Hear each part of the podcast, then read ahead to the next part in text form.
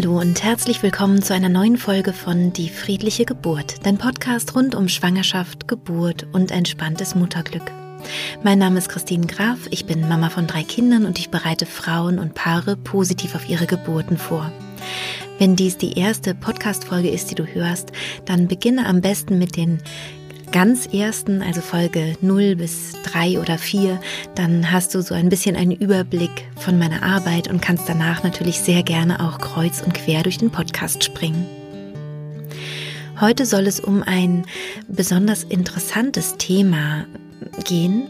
Es ist nämlich so, dass viele Frauen die Erfahrung machen, dass sie, wenn sie positiv über ihre Geburt sprechen oder positiv über ihre Geburtsvorbereitung sprechen, oft auf Widerstand stoßen.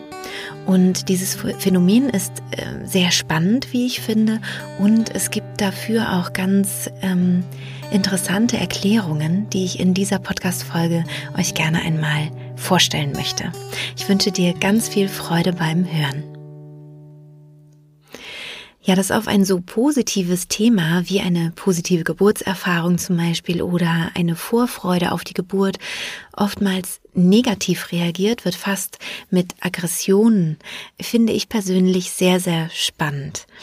Und ich habe mir darüber natürlich viele Gedanken gemacht, denn die Gründe, warum man da auf Ablehnung gestoßen kann, sind doch recht vielfältig, wie ich den Eindruck habe. Zum einen ist es so, dass wir mit diesem neuen Gedanken, dass Geburten auch etwas Schönes sein können, etwas Positives, Kraftvolles, ein Weltbild erschüttern, ob wir nun wollen oder nicht.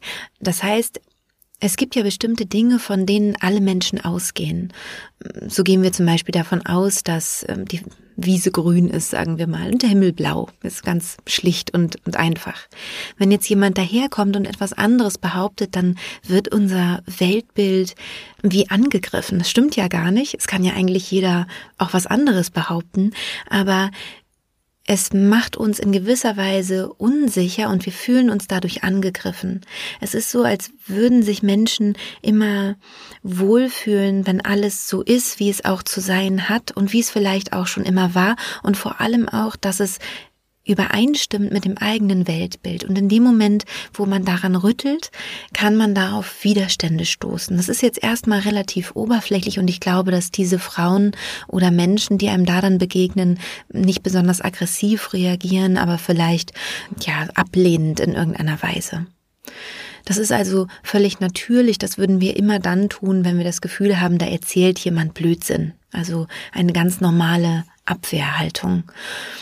Und was aber interessanter ist, ist eigentlich, wenn das so emotional wird, wenn wir merken, da ist jemand nicht einfach nur irgendwie abgeneigt von der Idee, dass eine Geburt schön sein könnte, sondern wir werden da konfrontiert mit einer Aggression.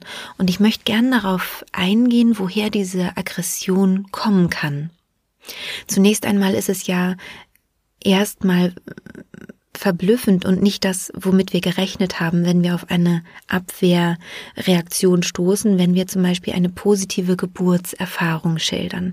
Sagen wir, wir sind in einer Stillgruppe und wir erzählen, wie schön unsere Geburt war. Dann rechnen wir ja erstmal nicht damit, dass wir da auf Abwehr stoßen. Genauso auch, wenn wir schwanger sind und uns erzählt jemand, oh, ist es bald soweit, Mensch, ich drücke dir die Daumen, dass es nicht so schlimm wird und wir dann sagen, ehrlich gesagt freue ich mich auf die Geburt, ich glaube, das wird schön, dann rechnen wir ja auch nicht damit, dass jemand darauf aggressiv reagieren könnte. Das ist für uns eigentlich eine paradoxe Reaktion und deswegen sind auch viele Frauen davon ganz bestürzt, wenn das passiert. Deswegen möchte ich auch heute darüber sprechen.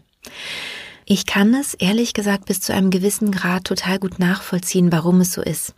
Wie du vielleicht schon weißt oder wahrscheinlich schon weißt, ist es ja so, dass ich zwei ähm, sehr schlimme Geburtserfahrungen gemacht habe, die sehr schmerzvoll für mich waren und mich auch im Kern in gewisser Weise erschüttert haben. Also ich wusste schon, dass Geburten schlimm sein können und dass es eine Herausforderung wird und all das. Also ich war ja ähm, eben ja auch geprägt von von dem Bild, das wir in unserer Gesellschaft so haben von Geburt und habe das eben auch wirklich so erlebt, aber in dieser Tiefe, in diesem Ausmaß hatte ich nicht damit gerechnet und es hat mich irgendwie ganz tief erschüttert.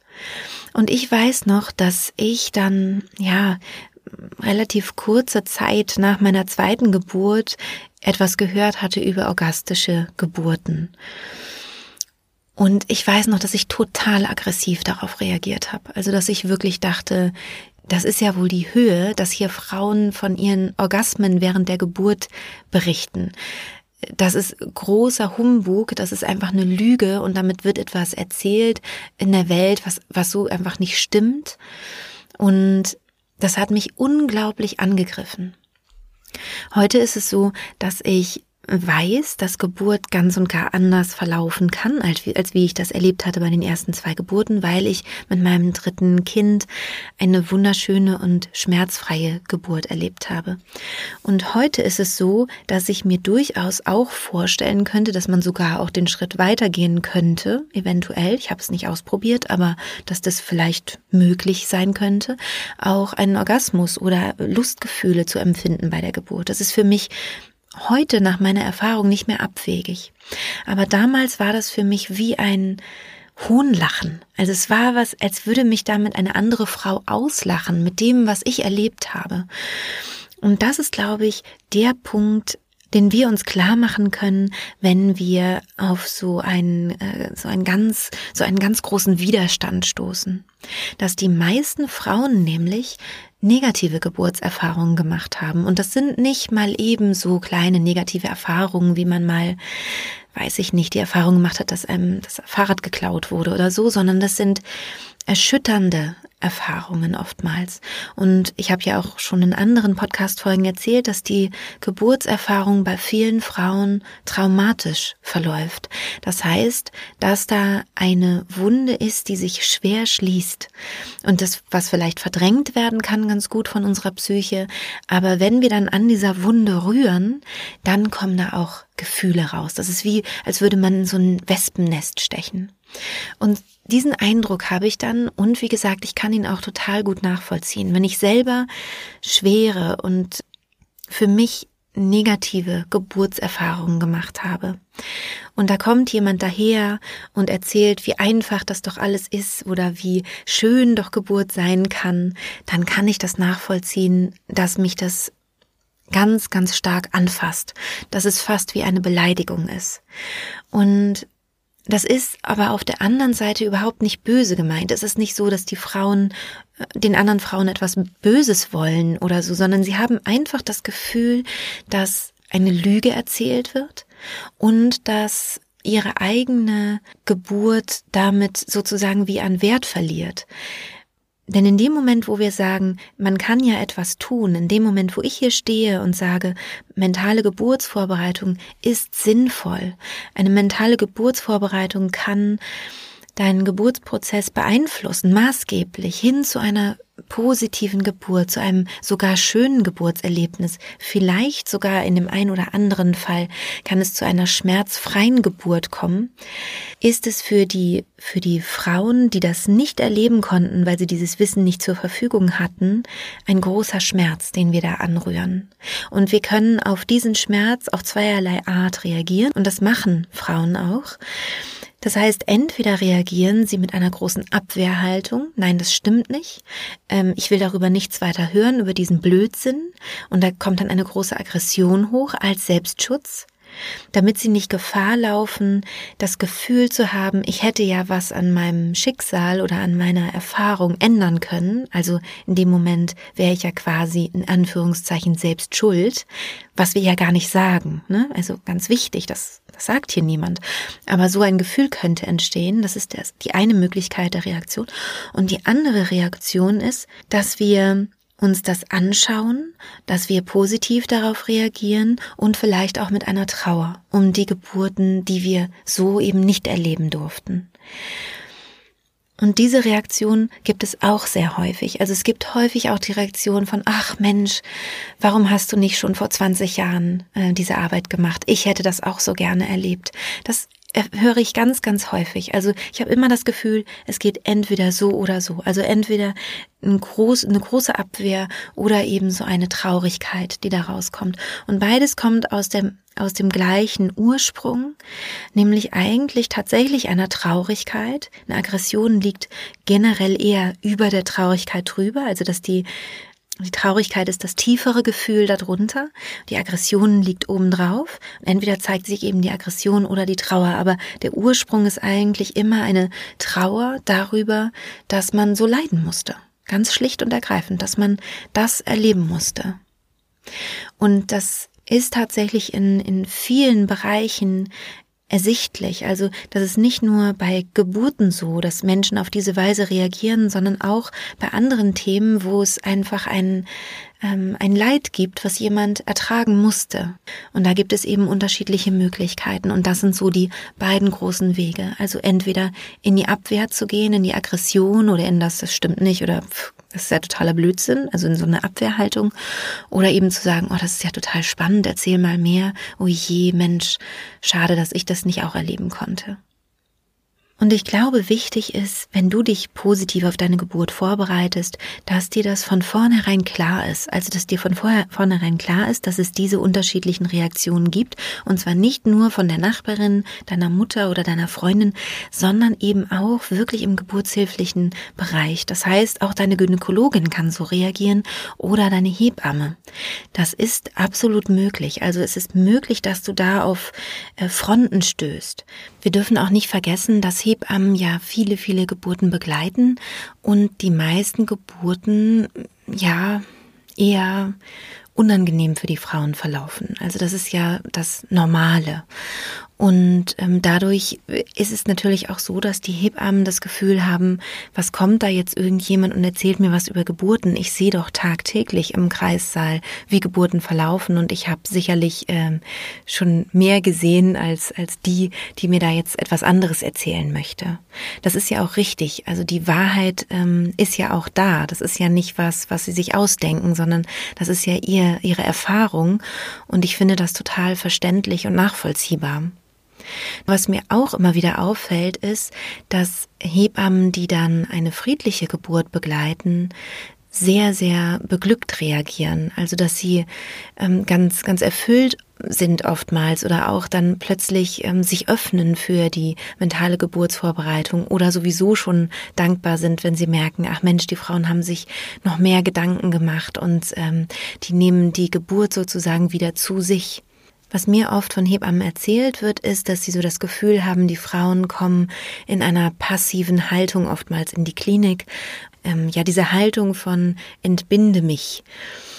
Und die meisten Hebammen, die ich kennengelernt habe, sind total froh, wenn die Frauen wieder selbstständig gebären, also wenn sie wirklich wieder diese, diese Kraft aus sich selbst herausziehen und wenn sie dafür sich vorbereitet haben mit einer mentalen Vorbereitungsmethode oder überhaupt sich eben damit auseinandergesetzt haben, sind die allermeisten Hebammen auch total dankbar.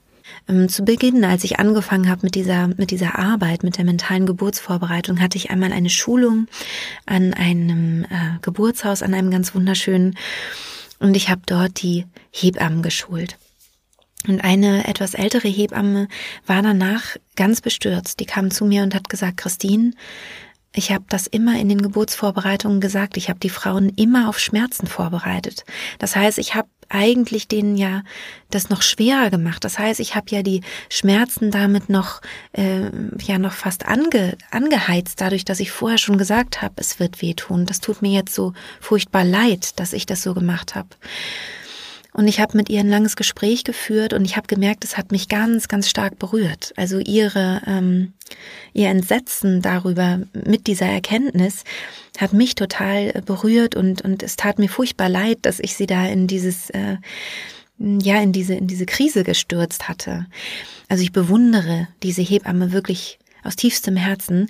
Sie hat nämlich wirklich da nochmal ihre, ihre Gedankenwelt verändert und hat auch ihre Sprache verändern können und macht heute auch andere Geburtsvorbereitungskurse. Das heißt, sie hat dann nicht gesagt, oh Gott, oh Gott, wie furchtbar, jetzt ist alles verloren, ich habe das die ganze Zeit falsch gemacht, oh je, oh je, sondern sie ist wirklich ähm, nochmal in die Bewegung gekommen, in die Veränderung gekommen und sagt nun in ihren Geburtsvorbereitungen andere Sachen.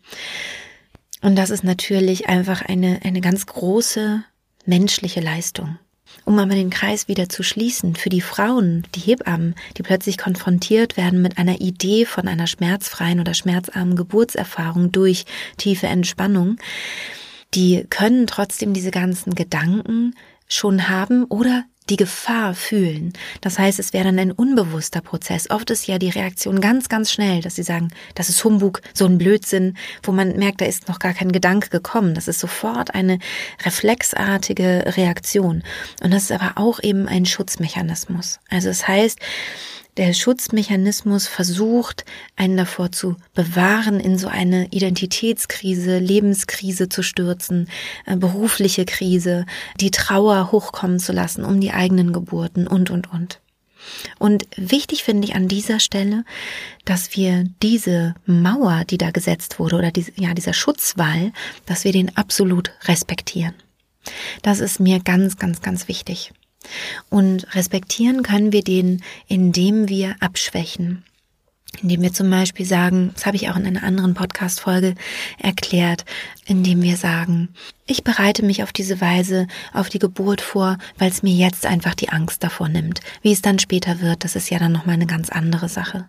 Oder wenn wir von der Geburt erzählen, dass wir immer vorsichtig beginnen, über die Geburt zu sprechen, dass wir sagen, ich hatte da eher eine positive Erfahrung. So erstmal ganz sacht und dann gucken wir, kommt da eine Neugierde oder ist es eher so, ja, ja, positive Geburtserfahrung, wo man merkt, da ist sofort so, eine, so, eine, so ein Blocken. Und das Blocken, wie gesagt, immer respektieren. Weil am Ende tut ihr euch selber dadurch nichts Gutes, wenn ihr auf diese, diese Fronten stoßt. Das ist auch sehr, sehr unangenehm und kann auch schmerzvoll sein. Und davor möchte ich dich natürlich auch gerne bewahren. Die Podcast-Folge, wo ich das ein bisschen genauer ähm, erkläre und bespreche, ist die Folge 45. Da kannst du gerne auch nochmal reinhören. Ich glaube auch hier, wie so oft, ist einfach ein Perspektivwechsel sinnvoll, ähm, dass wir, ja, dass wir achtsam sind mit unseren Mitmenschen. Wir wissen ja darum, dass die meisten Geburten furchtbar verlaufen. Wir wissen, dass viele ähm, schlimme Geburten erlebt haben. Das ist eben ganz normal und es wird nicht in der, ja, so in der Gesellschaft besprochen als etwas Besonderes, sondern es gehört eben dazu und dementsprechend wird es dann auch oft totgeschwiegen. Wenn wir dann eben mit einem anderen Gedankengebäude mit einem, mit einem anderen Hintergrund kommen und da plötzlich etwas in Frage stellen, was das Leid angeht, dann ist es ganz natürlich, dass wir dadurch Menschen tendenziell einfach auch sehr nahe treten können. Die Gefahr besteht auf jeden Fall. Ich finde ja auch dieses Bewusstsein ganz wichtig, dass es so etwas gibt wie einen weiblichen äh, Schmerzkörper oder eine weibliche äh, schmerzliche Erfahrung. Also dass wir Frauen oftmals schmerzhafte Erfahrungen in verschiedenen Bereichen gemacht haben.